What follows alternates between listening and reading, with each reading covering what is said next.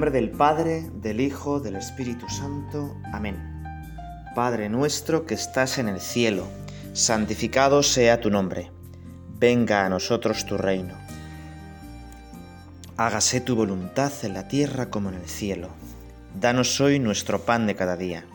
Perdona nuestras ofensas, como también nosotros perdonamos a los que nos ofenden. No nos dejes caer la tentación y líbranos del mal me he tenido un poquito en venga a nosotros tu reino. Y es que en este tiempo de Adviento pedimos insistentemente, Maránata, ven ya, Señor. Señor, con mis ratos de oración estoy adelantándome, estoy preparando para que tú vengas. Ven, Señor Jesús. Y hoy tenemos una ocasión de rezar contigo con el Evangelio de San Marcos, ya en sus últimos capítulos, y he titulado esta oración Apocalipsis Now. Igual te acuerdas esa famosa película en la que decía, me encanta el honor de Anapal por la mañana. Quizás su escena más famosa es esta que está sonando ya por detrás, los helicópteros bombardeando Vietnam al sonido de la cabalgata de las Valquirias. Apocalipsis Now.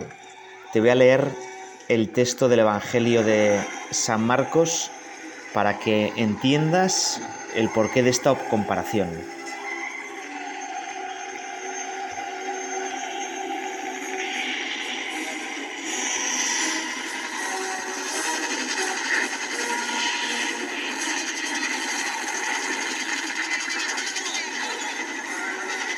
Dice así el texto de San Marcos.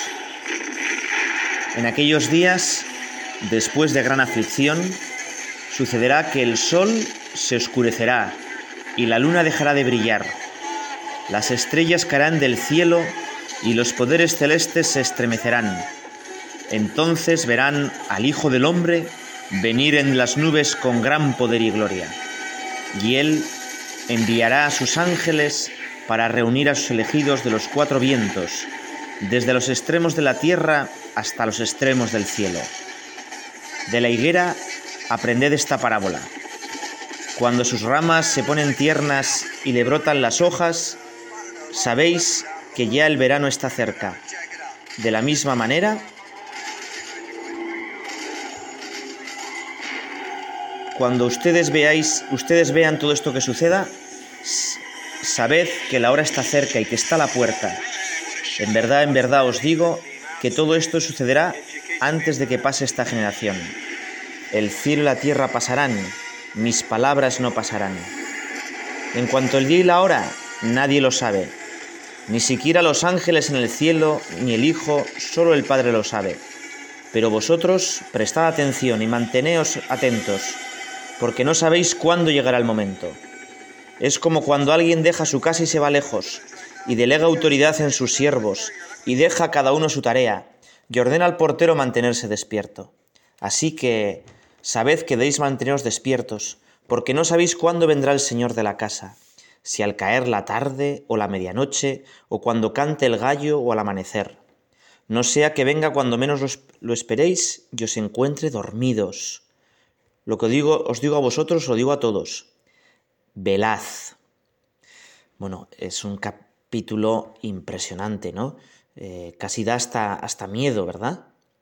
A este capítulo se le suele llamar el pequeño Apocalipsis, porque pues habla del fin del mundo, habla de la vigilancia y se le relaciona con el gran Apocalipsis. Yo no sé cuándo, claro, Apocalipsis hoy en día entre nosotros suena a destrucción, muerte, fin del mundo, catástrofes. Y es un título que vende mucho. Y sin embargo Apocalipsis no significa fin del mundo, significa revelación. El libro del Apocalipsis que cierra la Biblia es un libro sobre todo de oración. Es una gran catequesis de la misa. Ante los cristianos que estaban padeciendo dificultad, persecución por el emperador Domiciano, Juan, que está desterrado en la isla de Patmos, les escribe un libro lleno de imágenes, con un lenguaje casi mm, onírico o pictórico. Fijaos que en la, en la pintura hay muchos estilos. Uno sería el estilo realista, y entonces en el estilo realista la pintura intenta reflejar fielmente lo que ve el ojo humano. Pero hay un estilo muy curioso, su principal adalid fue Dalí, que es el estilo surrealista, que a través de imágenes y símbolos reales intentan expresar como otra cosa, llevarnos más allá.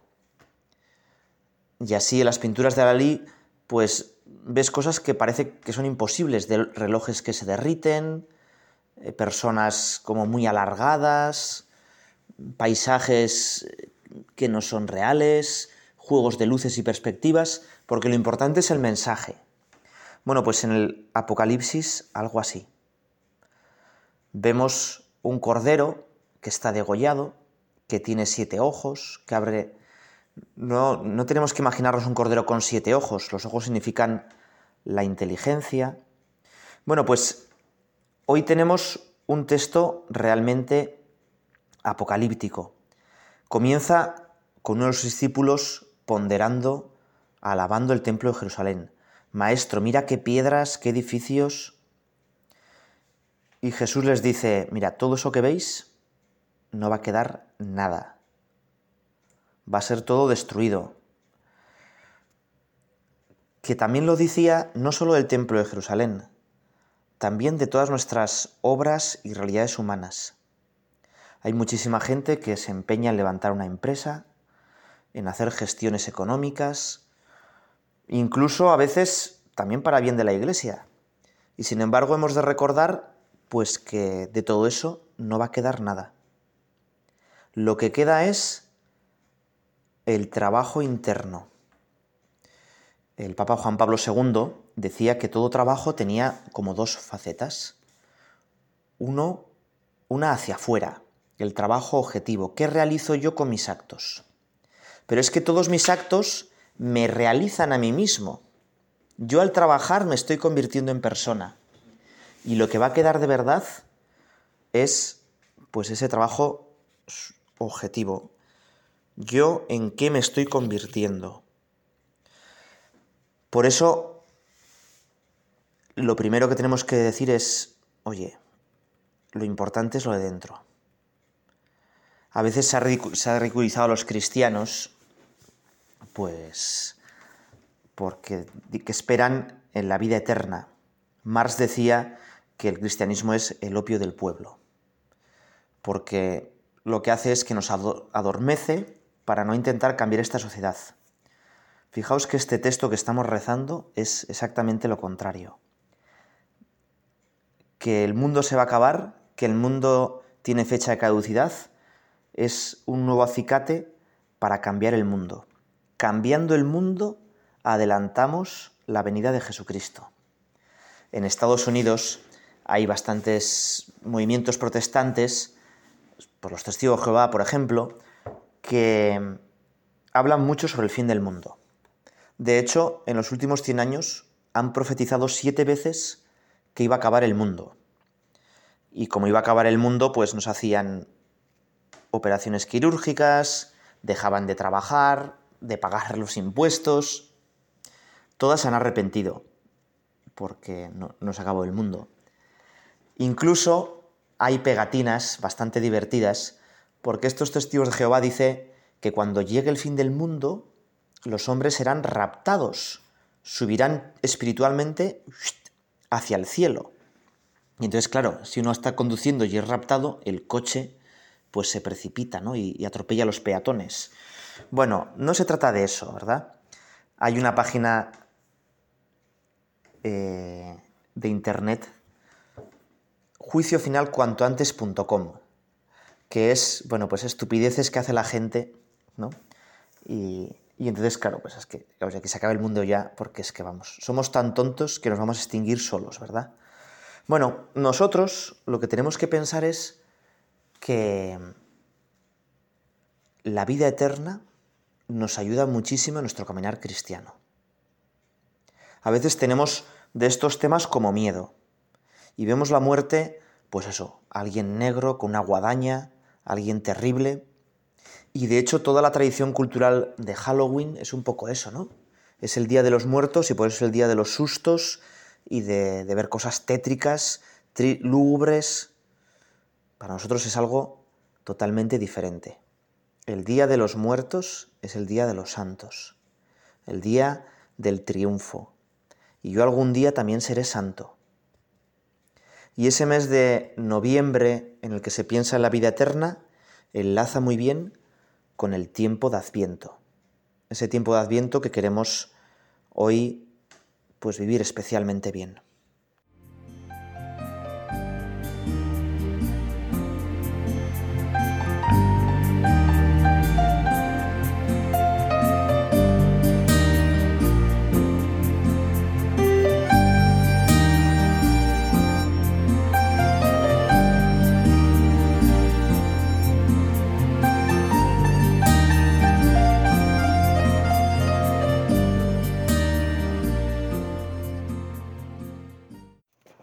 Adviento significa en latín venida. Y es que en Adviento no es sin más una preparación más o menos espiritualizada de cómo vamos a celebrar la Navidad. Y por eso el Adviento sería como un vestíbulo a la gran sala de la fiesta que es la Navidad. Sería un tiempo como accesorio. Pero no es así. En realidad toda nuestra vida es un largo Adviento. Es una larga venida una larga preparación para la venida de Jesucristo, que vendrá cuando nos muramos. En Adviento celebramos tres venidas de Jesús. Jesús que vino en el pasado, igual que el pueblo de Israel estaba expectante y los profetas esperaban que llegara ya Jesucristo, el Mesías, y tenemos lecturas sobre todo de Isaías tan bonitas, ¿no? Ojalá rasgases ya los cielos y bajases para salvar a tu pueblo. Y el pueblo de Israel esperaba de verdad con ansia que llegara ya el Mesías, que ya no podían aguantar más. Y le esperamos a Jesús también con la esperanza maternal de la Virgen. La Virgen que durante nueve meses esperó que Jesús fuera creciendo y ya se hiciera presente en el mundo siendo ella misma un sagrario viviente. Fíjate que nosotros, cada uno de nosotros, tenemos que parecernos a la Virgen en eso también. Porque nosotros, cuando comulgamos, como la Virgen, tenemos a Jesús dentro de nosotros, tan real como estuvo en el vientre de la Virgen María. Y como ella, también nosotros tenemos que hacernos esclavos del Señor. Si en nuestro cuerpo está Jesús, en nuestra voluntad, en nuestra mente, también tiene que estar Él. Y rendirnos a todas sus indicaciones y decirle, Señor, toma mi vida.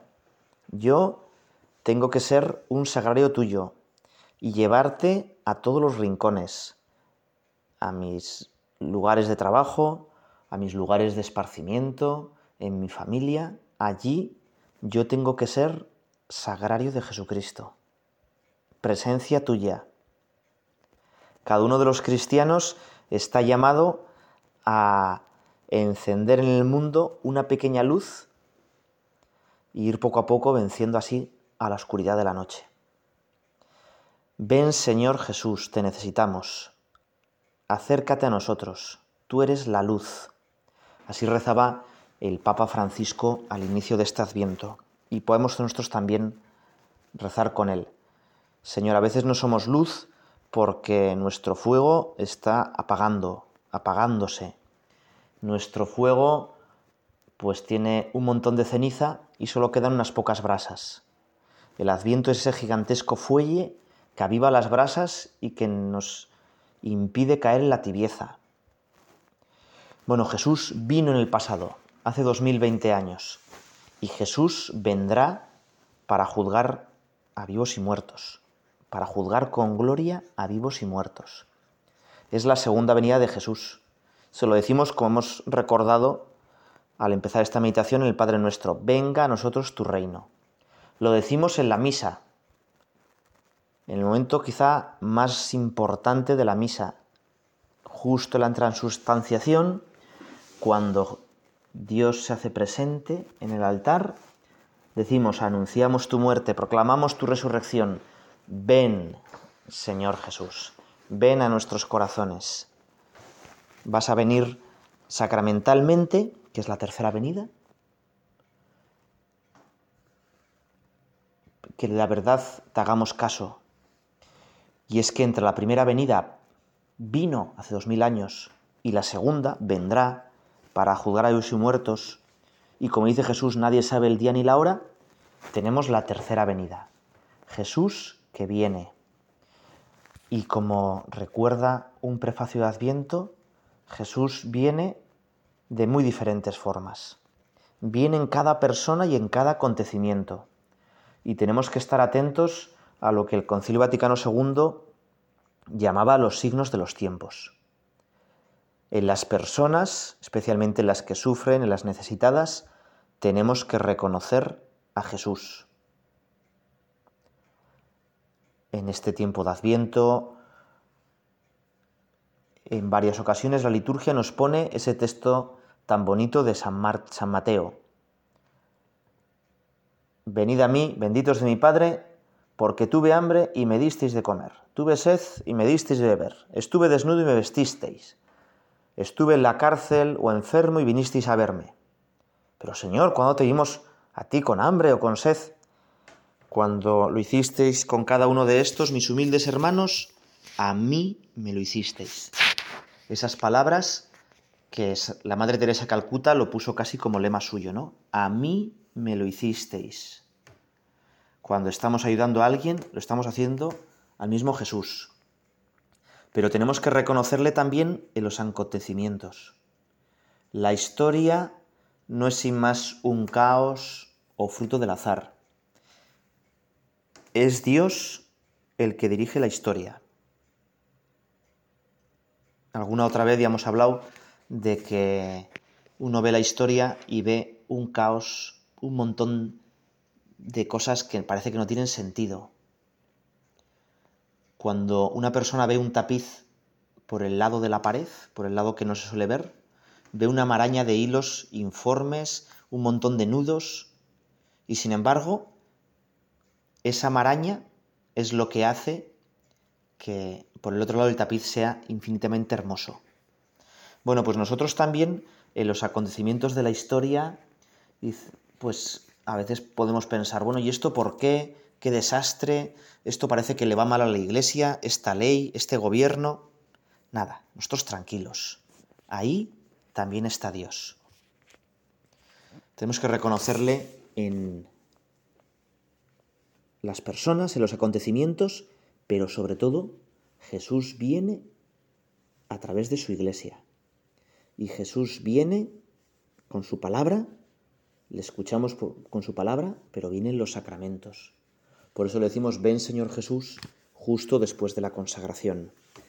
Y el tiempo de Adviento también tiene que ser un tiempo especialmente sacramental, de hacer una buena confesión, de recibirle más a menudo a Jesús en la Eucaristía, o de tener más conciencia cuando le comulgamos, que nos demos cuenta.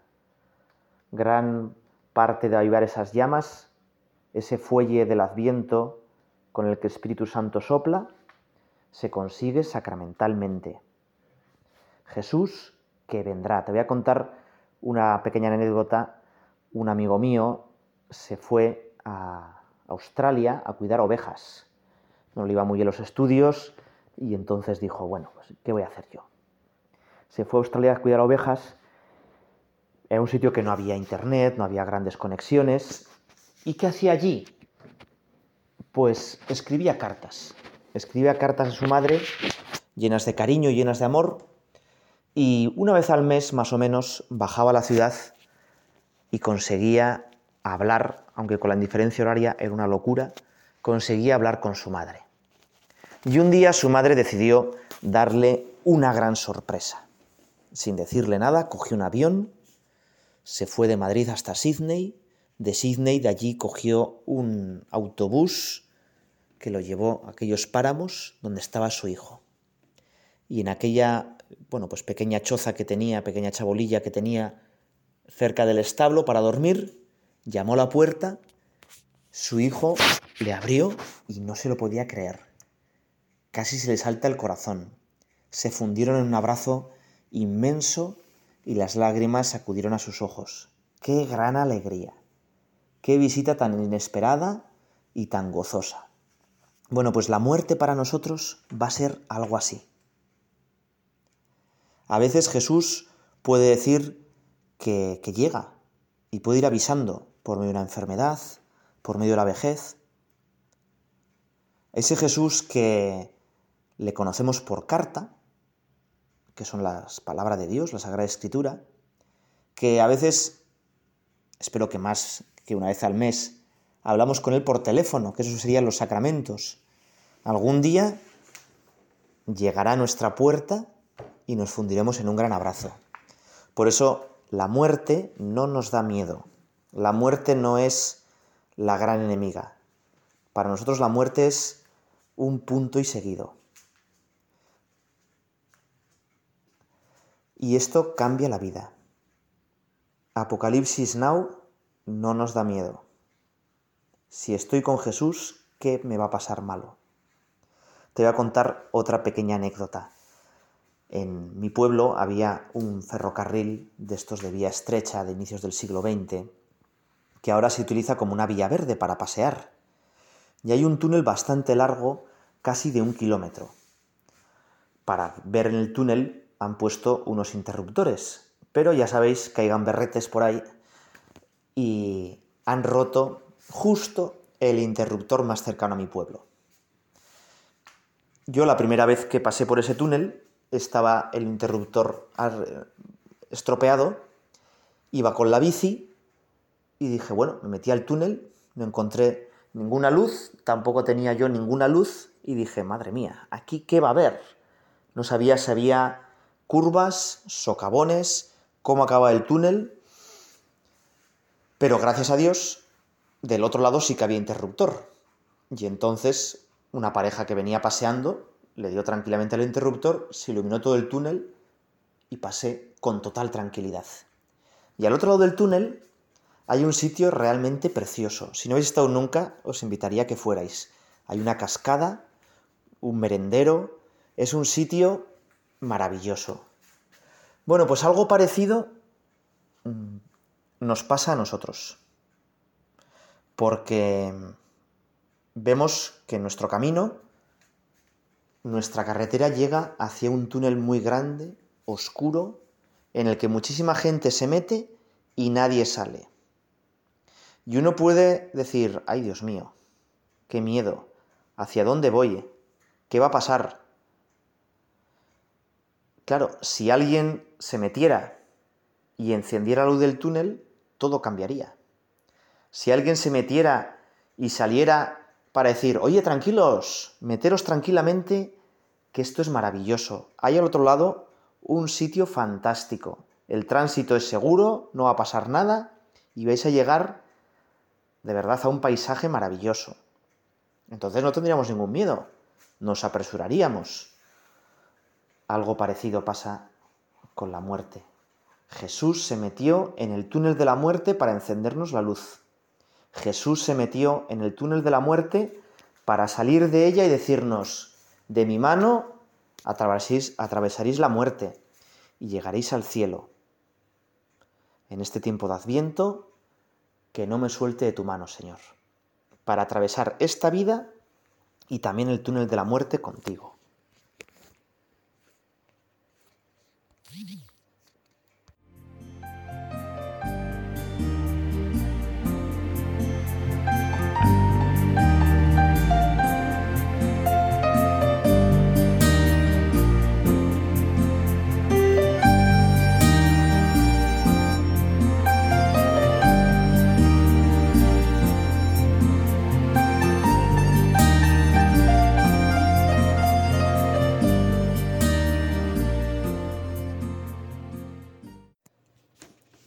Si me permites, voy a seguir rezando con otra pequeña anécdota que también me encanta, para que entendamos lo maravilloso que es la salvación que nos trae Jesús y la necesidad de que la agradezcamos en este tiempo de Adviento de estar a su lado.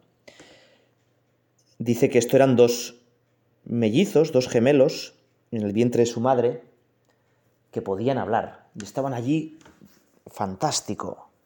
Se lo pasaban muy bien nadando. Y un día uno le dice a uno al otro, oye, ¿sabes que esto se va a acabar? Va a haber una serie de temblores, una gran luz y se acaba todo. Y el otro le dice, no, ¿qué va? ¿Qué va? Pues efectivamente va a haber esos temblores, una gran luz, pero después de eso viene una vida muchísimo mejor. Hay PlayStation, hay Internet, te lo vas a pasar de miedo. Existen los colores. ¿Pero qué dices? ¿Qué es eso de colores? No digas tonterías. ¿Lo puedes probar? Pues no, no lo podía probar. Pero uno estaba en lo cierto y el otro no. El que decía que había una vida fantástica porque había colores, internet, PlayStation, después de, de ese túnel que iban a pasar los dos, dice, mira, ¿sabes por qué estoy seguro de todo esto? Porque todo lo que nos rodea es una cosa que yo le llamo mamá, que nos quiere mucho y que está esperándonos para vernos la cara y para darnos un gran abrazo y para besarnos. Y otro dice, pero tú eres tonto, aquí no existe nada, esto es un líquido. ¿Mamá? Mira, yo le llamo mamá, mamá. ¿Ves? Nadie me responde. No existe ninguna mamá. Y otra vez, uno de ellos está en lo cierto y el otro está equivocado. Bueno, pues sí existe mamá, sí existe Dios, y nos está esperando para darnos un gran abrazo. Y por eso toda nuestra vida es un largo adviento, una larga preparación. El Papa nos dice,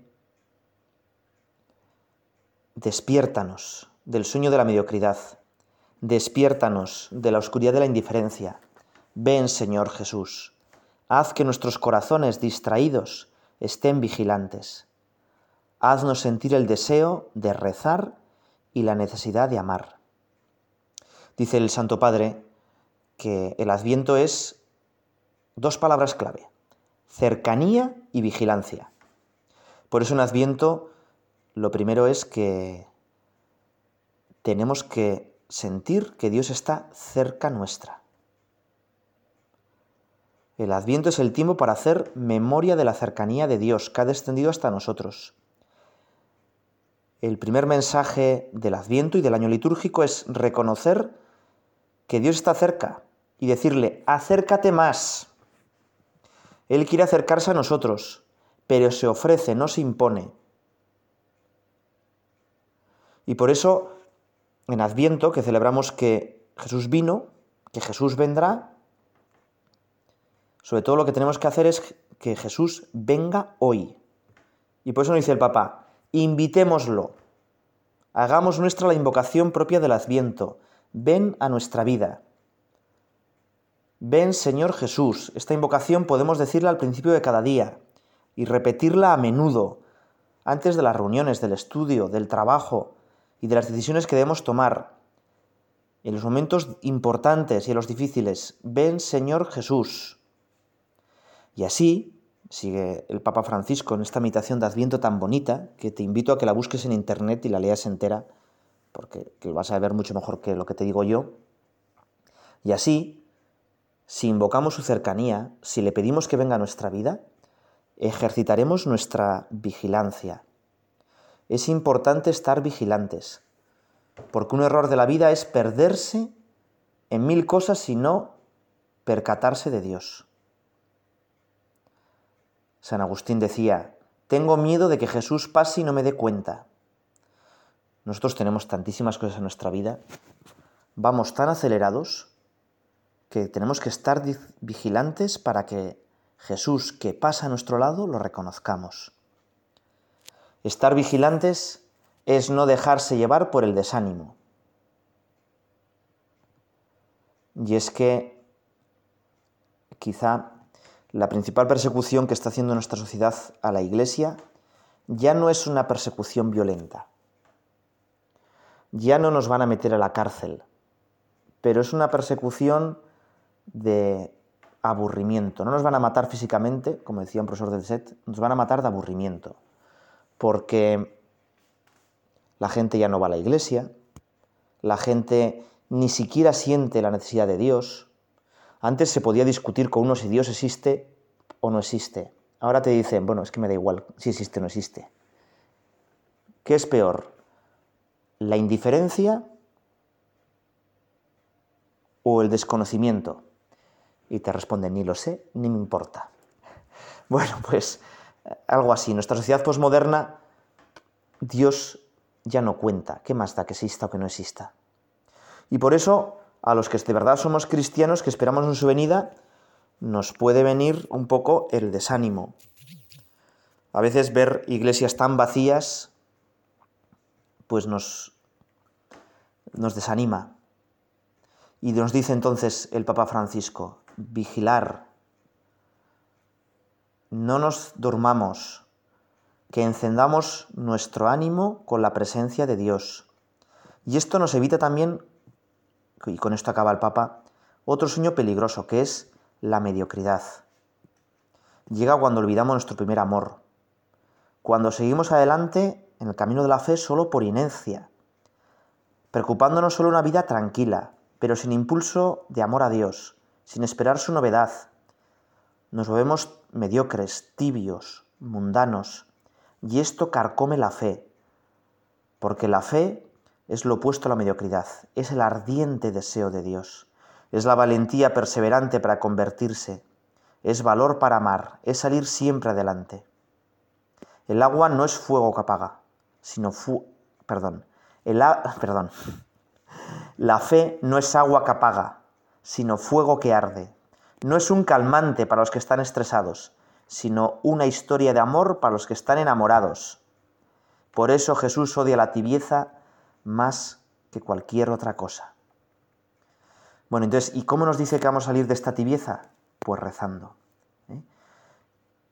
Rezar y amar. He aquí la vigilancia. La oración oxigena la vida. Así como no se puede vivir sin respirar, tampoco se puede ser cristiano sin rezar. Y hay mucha necesidad de cristianos que velen por los que duermen, de adoradores, de intercesores, como la Virgen María. En ella ponemos nuestras miradas al acabar esta meditación. Ven Señor Jesús, ven María también a nuestra vida. Danos tu caridad. La caridad es el corazón palpitante del cristiano, acaba el Papa. Así como no se puede vivir sin el latido del corazón, tampoco se puede ser cristiano sin caridad. Y se lo pedimos también con la oración colecta de Adviento. Aviva en tus fieles el deseo de salir a Cristo, que viene acompañados por las buenas obras. Jesús viene y el camino para su encuentro son las obras de caridad. Ven Señor Jesús.